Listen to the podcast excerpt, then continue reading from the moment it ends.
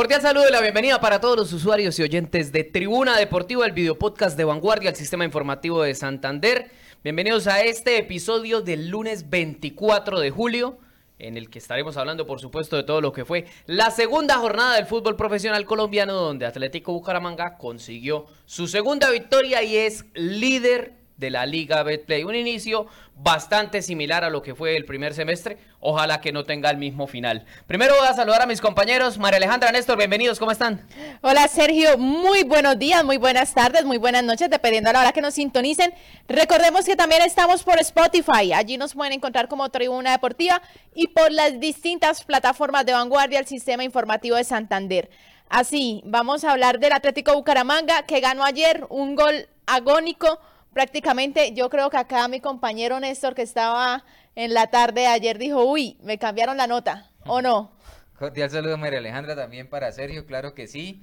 Eh, gol agónico, pero en última bastante justo que llegara sobre la hora y que el Atlético Bucaramanga consiguiera la victoria, porque creo que en líneas generales fue más que el Atlético Huila. Ya estaremos analizando y escuchando reacciones y también preguntándole a la gente para que empecemos a interactuar en las diferentes plataformas de vanguardia si consideran que este Atlético Bucaramanga está aquí por lo que le ha visto, seguramente es apresurado, pero si tiene cómo mantenerse en esos primeros lugares del fútbol colombiano y conseguir una clasificación entre los ocho mejores. ¿Les gustó el Bucaramanga en líneas generales? Sí, yo creo que sobre todo en el primer tiempo el equipo jugó un muy buen partido.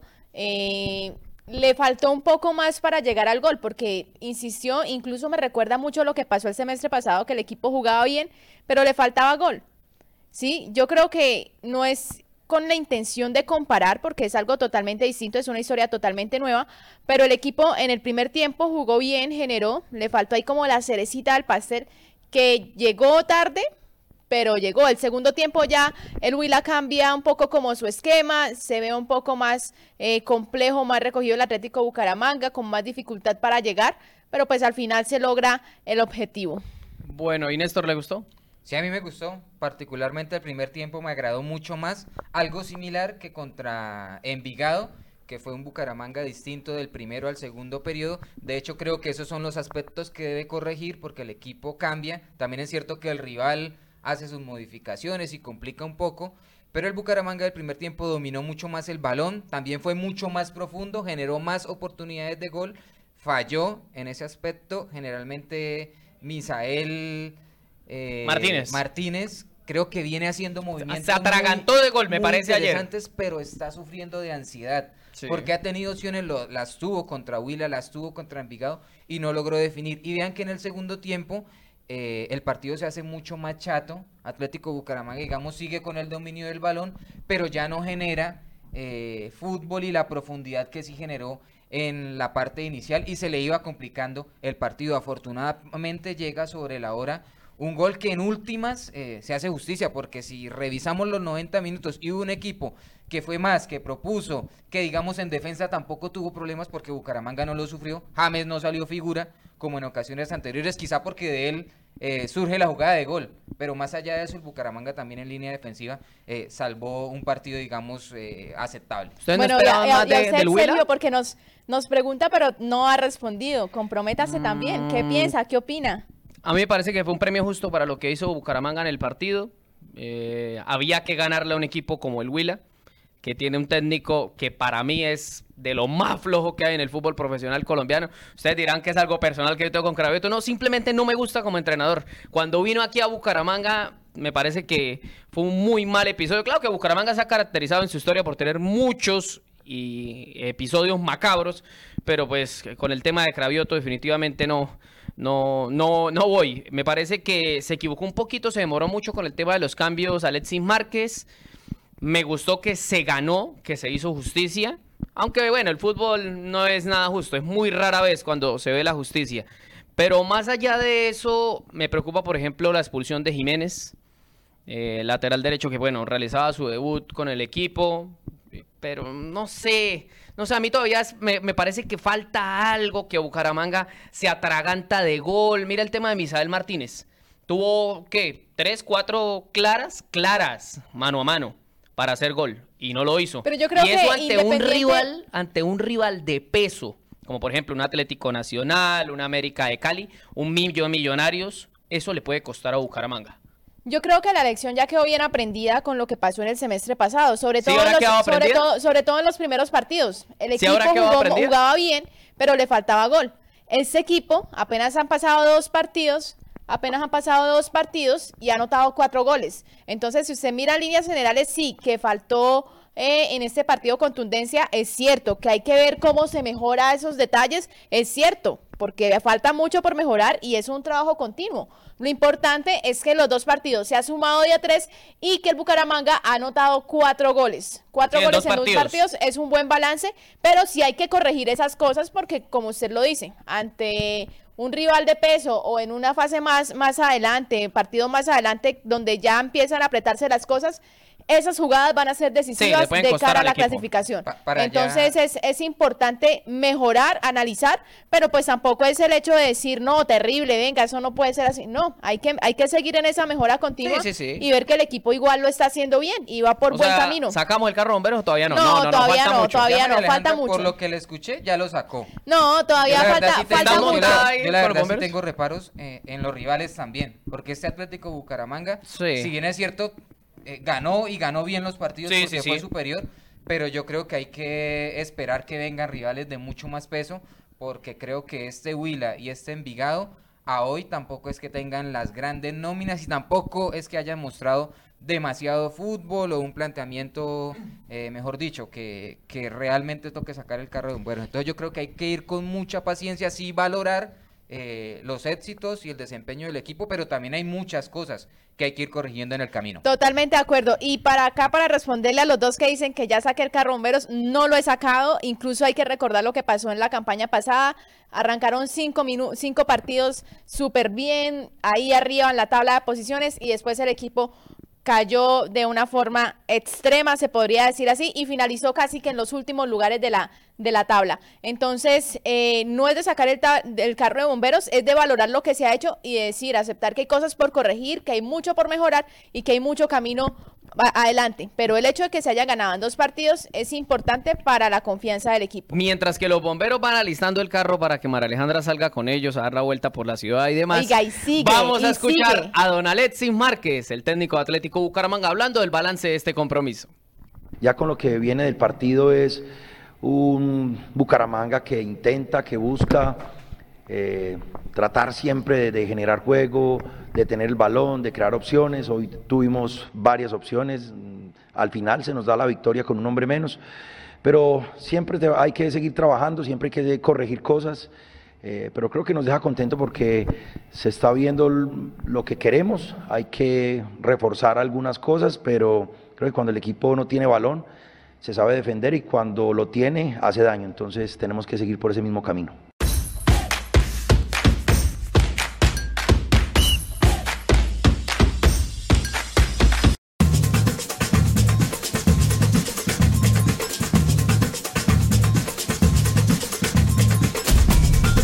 Este domingo 23 de julio nos vemos en la cancha del barrio Canelos. Allí iniciaremos la sexta versión del torneo interbarrio de futsal 48 equipos de la categoría masculina estarán presentes. Nos vemos a partir de las 10 de la mañana en el barrio Canelo.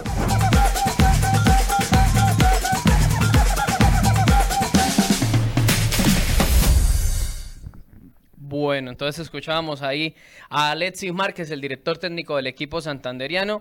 A mí me parece que lo más importante era ganar, ¿no? Eso era fundamental. Ya cuando uno empieza a mirar el tema de los aspectos, de las falencias por ahí de Bucaramanga, ¿a ustedes no les parece que Misael Martínez está como atragantado de gol, como que quiere y quiere, pero, pero le abono las ganas, porque fíjese el balón que va y recupera y que eh, le roba el balón al arquero y por poco...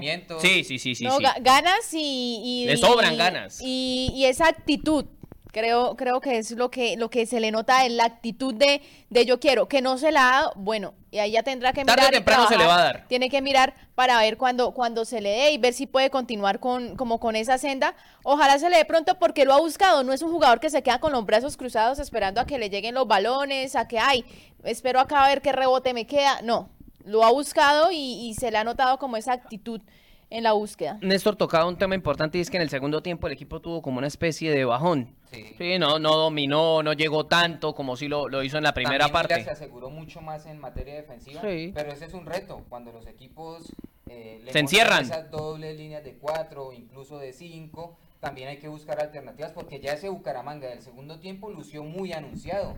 Ya por los costados no sorprendía como si lo hizo en el primer tiempo, tanto con Massa por un lado y por el otro lo de Dairon Valencia. Me pareció bastante interesante lo de Dairon Valencia. Eh, que mostró movimientos también valiosos, es buen jugador, es que buen jugador. equilibró, que es muy técnico, que de hecho se entiende muy bien con Martínez porque ellos venían jugando en el Valledupar. Entonces también eso hay que tenerlo en cuenta pensando en futuros rivales que se le encierren al Bucaramanga y no encuentra la llave. Bueno, sí, y vamos a escuchar a propósito del tema de la segunda parte, la opinión que tiene Alexis Márquez eh, sobre esta situación de por qué se cae el equipo en esas segundas partes. Vamos a escucharlo. El fútbol es de momentos, el fútbol tiene eh, momentos defensivos, ofensivos. A veces el rival lo lleva a uno a hacer un trabajo diferente, pero siempre por parte de nosotros va a estar buscar el, arco y entre ello está la definición. Siempre se trabaja, siempre hay una o dos sesiones en la semana, cuando es semana larga, para trabajar el tema de la definición. Eh, a veces se gana con un gol, a veces se puede ganar con tres como lo hicimos en Envigado. Entonces la idea es seguir, seguir trabajando no solo la parte ofensiva, sino la defensiva. Sabemos que esto es en conjunto. Eh, todos defienden, todos atacan. Acá usted ve, ven que Reina también ayuda a defender. Entonces, eh, esa es la constante. Y opciones de gol han tenido todos.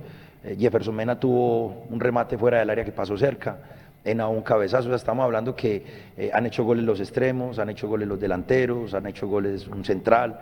Eh, la idea es esa. Y si alguno de los muchachos tendrá que sacar un balón de la raya, si sea el delantero, lo va a llegar a hacer en algún partido.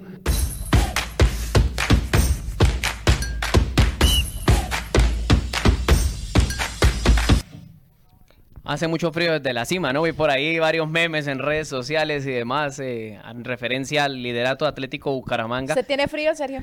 Eh, no, yo creo que es muy pronto para... Obviamente, pues de manera jocosa sí se puede eh, pues, reír con este tipo de situaciones y demás, pero, pero empezó bien el equipo, empezó bien sin jugadores de mucho nombre, y lo dijo incluso Alexis Márquez hace un tiempo en una rueda de prensa, dijo, es que esto no es de nombres, esto es de jugadores que entiendan el, estilo de juego que yo quiero y, parece ser que le está saliendo. Miren, el Atlético Bucaramanga realizó un total de 18 remates.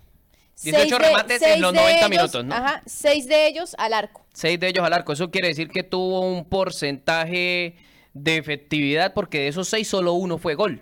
Así es. O sea, estamos hablando de un poquito más del, del 15% de efectividad.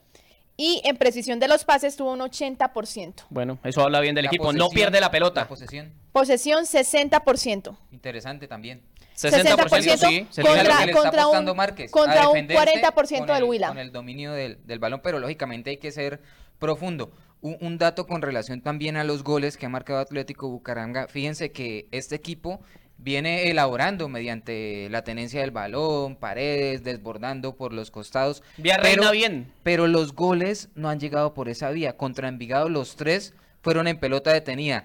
Y el más reciente contra Atlético Vila es saque un, largo de James. Saque larguísimo de, James Aguirre. La peina Ságer, que mm. también fue fundamental en esa acción. Y la defensa, no nos digamos mentiras, la defensa de Atlético Huila durmió ahí en esa acción. y ya después llega la, la definición bastante interesante de John Emerson Córdoba. Pero los goles no han llegado producto de la elaboración, porque cuando este Bucaramanga ha elaborado y ha quedado de cara al, arco contrario, no, ha logrado definir. Eso también hay que tenerlo en cuenta. No define, es verdad. Y bueno, a propósito del tema de gol, eh, Alexis Márquez también opinó de eso porque dice que pues se llega mucho, pero está faltando esa contundencia, lo que hablábamos al principio. A pesar de eso, pues Bucaramanga lleva cuatro goles en dos partidos, me parece magistral de todas maneras. Vamos a escuchar a Alexis Márquez hablando sobre ese tipo, ese aspecto de juego. Lo que pasa es que el, el Huila tuvo varias lesiones, entre ellos jugadores que son generadores de juego y los cambios que ingresan son más defensivos que ofensivos por ende se hace más complicado encontrar los espacios que uno quiere. Mm, creo que por ahí partió mucho eh, esa solidez que estaba encontrando eh, Huila, cambian un poquito el sistema también, pero bueno, yo creo que el equipo siguió intentando, siguió trabajando, buscando opciones de gol y sobre el final llega eh, la buena pegada de James, eh, el trabajo de Saguer eh, de ser un pívot ahí peinando el balón y de diagonal que va entrando Emerson y puede definir de buena manera.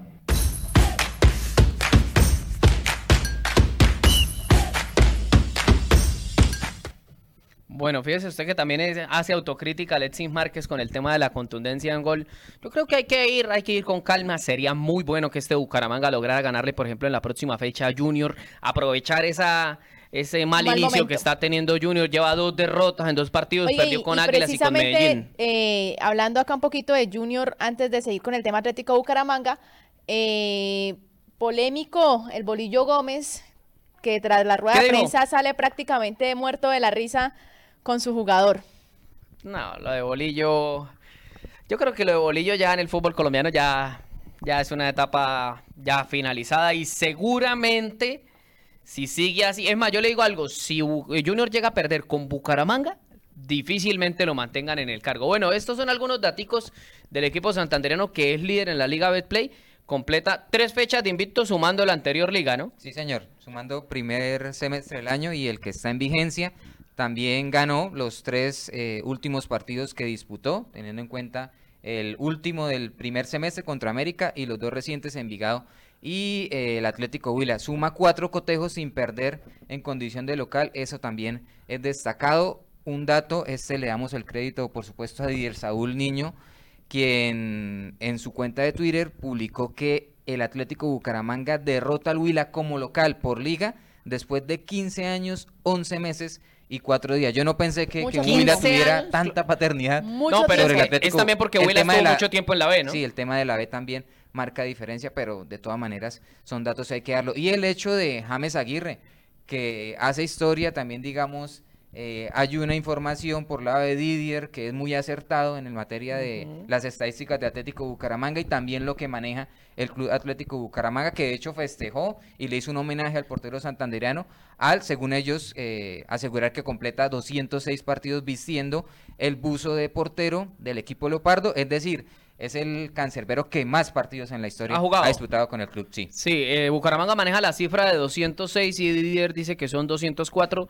Yo no sé, pero yo siempre le he creído a Didier porque lleva toda la vida guardando datos de esos, casi 30 años eh, coleccionando los datos, pero pues lo cierto es que si no lo superó, al menos ya lo empató. Y está haciendo historia. Y está haciendo historia James Aguirre, sí, James Aguirre que lo viene haciendo también Oiga. bastante bien. Y un dato de la afición por supuesto, la gente acompañó en buen número al equipo yo creo como unas 10 mil personas por ahí. Hay que tener en cuenta que había promoción 2 por 1 pero eso también es muy bueno. Que la, mantengan. y volvió la Fortaleza Leoparda Sur también colmó su tribuna, se comportaron hace bien mucho no se, Hace mucho no se veía el Alfonso López como se vio ayer. Sí, un marco muy interesante, la afición respaldó, a pesar de que no llegaba el gol, eh, muchos eh, estaban perdiendo la fe, otros se mantuvieron y finalmente tuvieron su recompensa con esa victoria. Oiga, a propósito de Didier, aquí estoy leyendo un tuit que puso en el que pues dice que lo, eh, Bucaramanga lo vetó, le negó la acreditación y supuestamente, según una fuente de él, eh, sería por las opiniones que él emite en el programa que realiza en su cuenta de Twitter.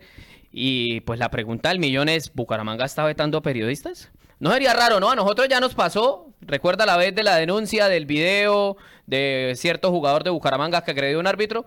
No sería raro, pero sí sería de muy mal gusto que esté haciendo eso el tema del Atlético Bucaramanga, de vetando periodistas. Vamos a ver, habrá que preguntarle a los directivos y demás si sí se está haciendo esto o no, o por qué se le niega la acreditación a, alguien que trabaja en los medios.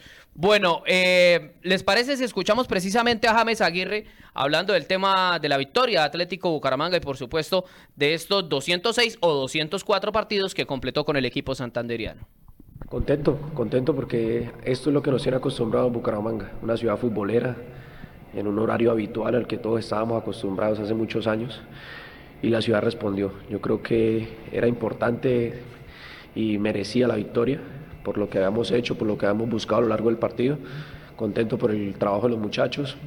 Y a nivel personal yo siempre pienso en lo deportivo, siempre pienso en lo deportivo. Cuando quieran hablar conmigo hablemos de fútbol, que es lo que nos interesa, lo que le da alegría a la gente Y es bonito también ver en el estadio tantos niños, tantos niños que sueñan con algún día vestir la camiseta de Atlético Bucaramanga. Entonces, más que todo es trabajar por ellos, por todas las personas que vinieron, por todas las personas que hoy duermen felices porque Bucaramanga ganó. Y hay que seguir de la misma manera, agradecerle al profe por la confianza, porque no ha sido fácil. Él sabe todo lo que nos ha tocado sufrir en estos momentos de trabajo, dos, tres meses de pretemporada, donde lo hemos entregado al máximo y, y esperemos de que sigamos por el mismo camino.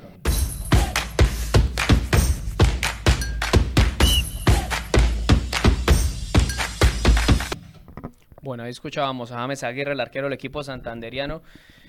Ya hablamos de, lo positivo. Díganme, ¿qué no les gustó del Bucaramanga? Algo que no les gustara. Pues hablábamos ya con el tema de la, de la contundencia yo con el tema de la contundencia, porque es que el equipo puede jugar muy bien y puede ser el mejor equipo de todos.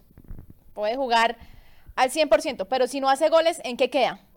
Sí, es verdad. En nada. Para poder ganar hay que anotar. Y si no se anota, pues no se gana que el balance de los dos partidos no es malo, sí, no es malo porque en el primer partido anotó tres goles, pero es que en este partido estamos hablando de seis llegadas, seis, seis remates a puerta, eh, tan solo un gol, me parece que es muy bajo para lo que ¿Les hizo. gustó lo de Jiménez? Santiago Jiménez, el lateral derecho. Creo que sí, mm. que sí. Creo que salva, que puede dar una mano para lo que venía haciendo, por ejemplo, Embarrar la expulsión. Para lo que venía haciendo Flores con el Atlético Bucaramanga, creo que, que puede sumar lo de Santiago Jiménez, me pareció que hizo movimientos a tener en cuenta. Y usted mencionaba el tema de, quizás que no me agradó. A mí no me gustó el segundo tiempo cuando el Atlético Bucaramanga, eh, digamos, buscó maniobras ofensivas que fue demasiado anunciado, no tuvo sorpresa, perdió ese desequilibrio por los costados y no me gusta que, el equipo caiga como en ese letargo donde un equipo se le planta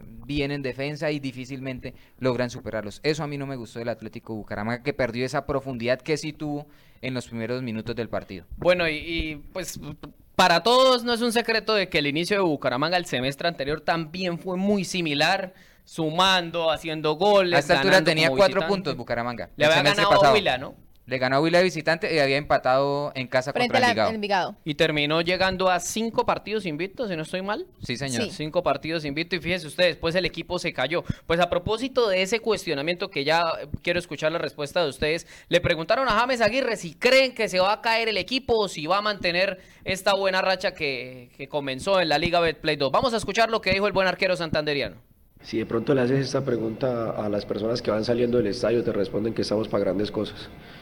Yo pienso en positivo siempre, siempre, siempre. El pasado a mí no me interesa. El pasado yo creo que, que independientemente de las cosas, la unión del grupo, lo que los muchachos piensan, lo que se siente a nivel interno, el trabajo del profe, lo que hemos hecho para sacar este equipo adelante, nos demuestra que van a llegar adversidades, lógicamente, porque son 20 partidos, pero lo que hay a nivel interno me pone a soñar y esperemos de que sea así. No quiero comparar en campañas anteriores porque no somos los mismos jugadores, no había las mismas situaciones y nada, estamos de la mano de mi Dios y esperemos de que la mano de mi Dios todas las cosas nos salgan bien.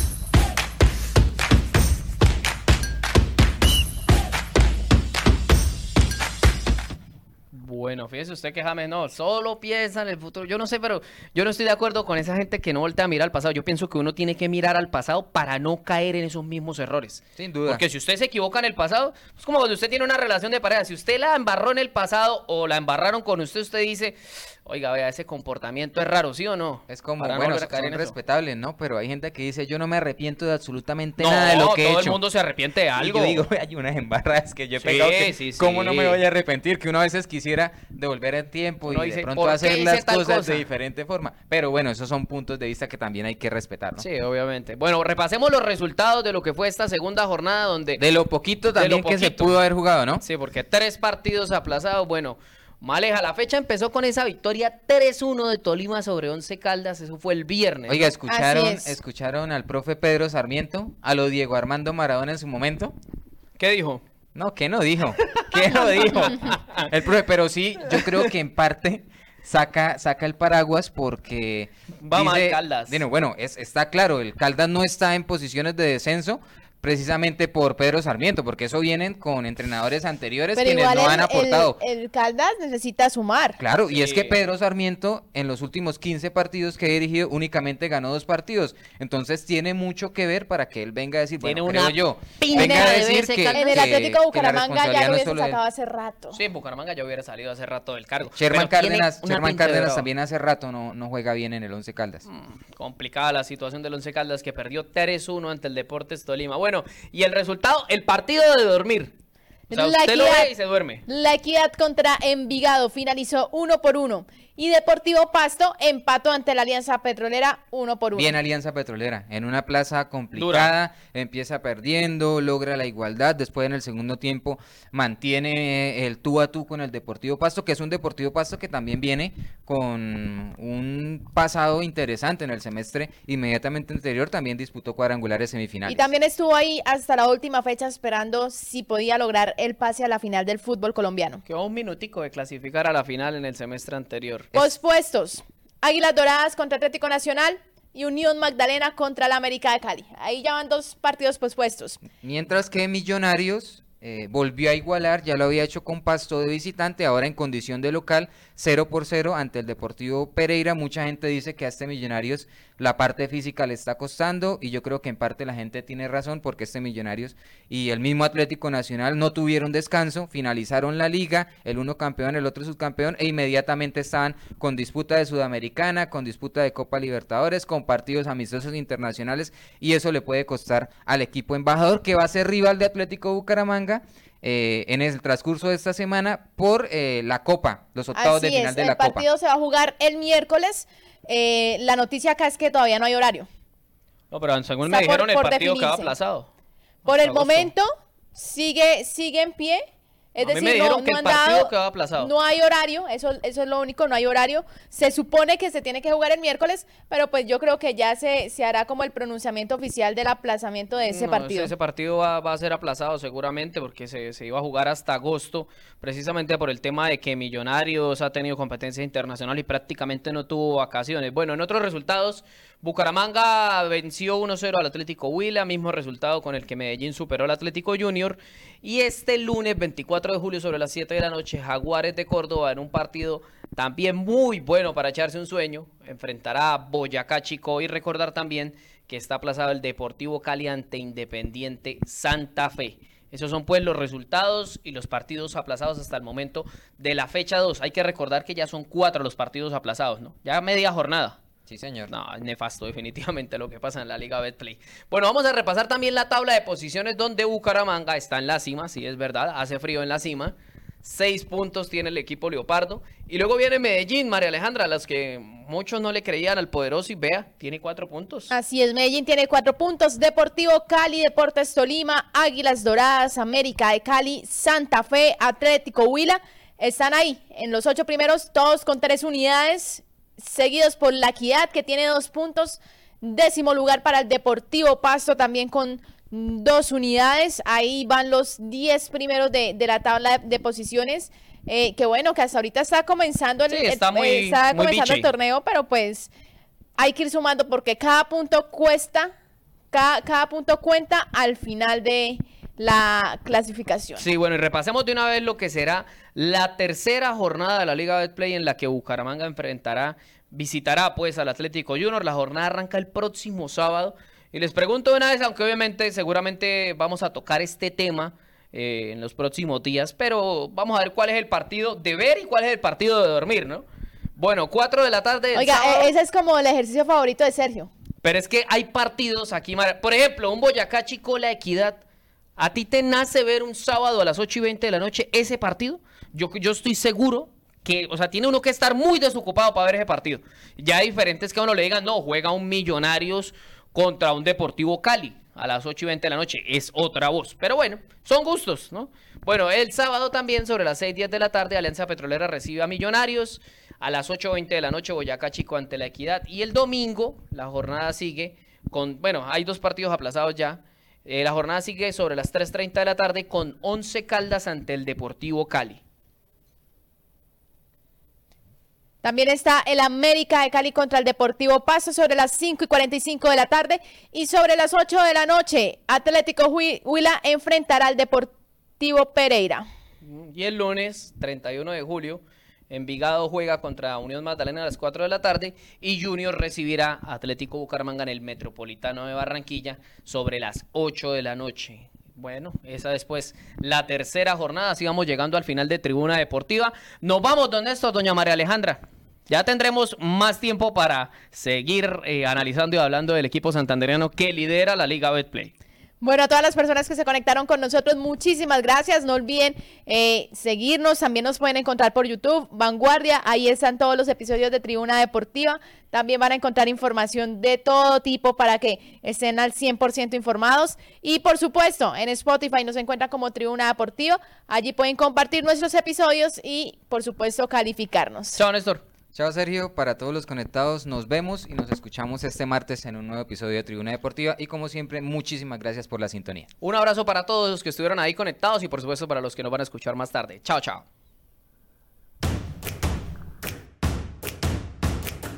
Sabemos que usted quiere estar informado en tiempo real, estar enterado de lo que pasa hoy.